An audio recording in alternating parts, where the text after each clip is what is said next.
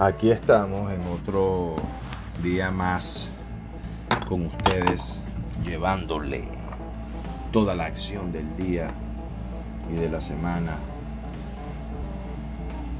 La, una de las cosas que le quería comentar es que me parece increíble que todavía estén debatiendo que si van a abrir o no van a abrir, que si van a cerrar o van a esperar un poco más para eh, reabrir todos los restaurantes, las tiendas, los colegios, etcétera.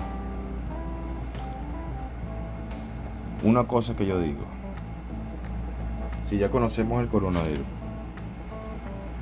la, la vacuna está a punto de salir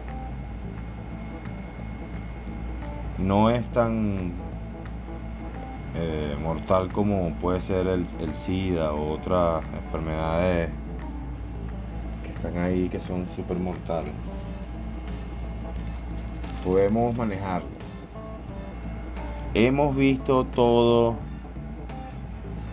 lo malo y todas las cosas que ha traído el virus, así como el desempleo, la distancia de la gente, el estrés, la ansiedad y todas aquellas cosas que todas las cosas que podías hacer antes que ahora no puedes hacer. Mucha gente que se ha privado de esa libertad o que ha tenido que reestructurar su vida. Es difícil. Es difícil, no creas que Cualquier persona se puede acostumbrar rápido. Ahora, como país, como nación, como ciudad, como Estado, como una organización de personas que conjuntan, conjuntas toman ideas.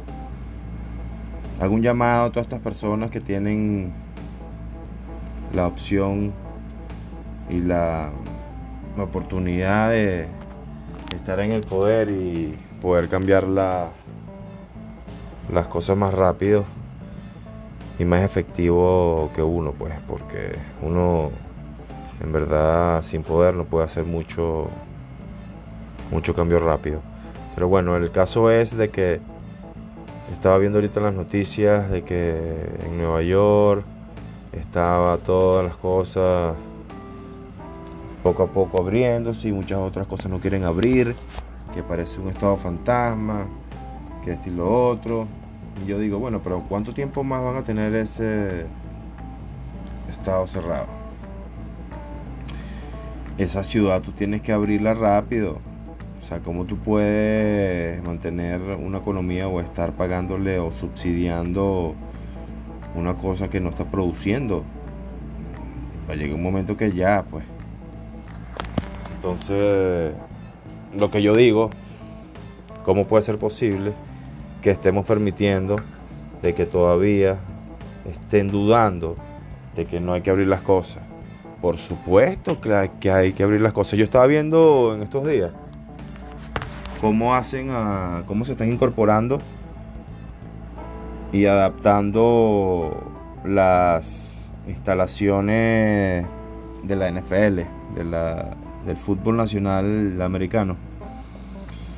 Y tuve la entrada con temperatura, este, midiendo la temperatura con una máquina digital. Después que si te tienes que lavar las manos aquí, que si tienes que poner guantes allá, que tienes que andar con máscaras todo el tiempo, que tienes que este, hacer la distancia. Los casilleros los pusieron distantes.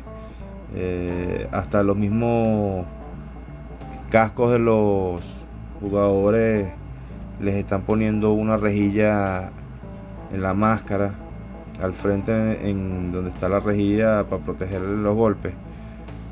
En la parte abajo de la, del visor le están poniendo otra otra protección para que haya menos contacto. Entonces están tomando sus, sus medidas que me parece muy bien y creo que toda la gente tiene que captar y adaptarse a todas esas cosas y a veces, bueno, gastar un poco más, pero tener los equipos necesarios para poder tener tu negocio abierto y al mismo tiempo cuidar la salud de los demás. Entonces yo creo que los dejo con una reflexión y que cada uno de nosotros tiene que hacer su parte y vamos a demostrarle a la sociedad y a la gente que organiza de que nosotros somos suficientemente inteligentes y capaces de poder adaptar y captar, seguir las reglas que nos ponen para poder vivir en sociedad y que no nos tengan encerrados. Un abrazo a todos.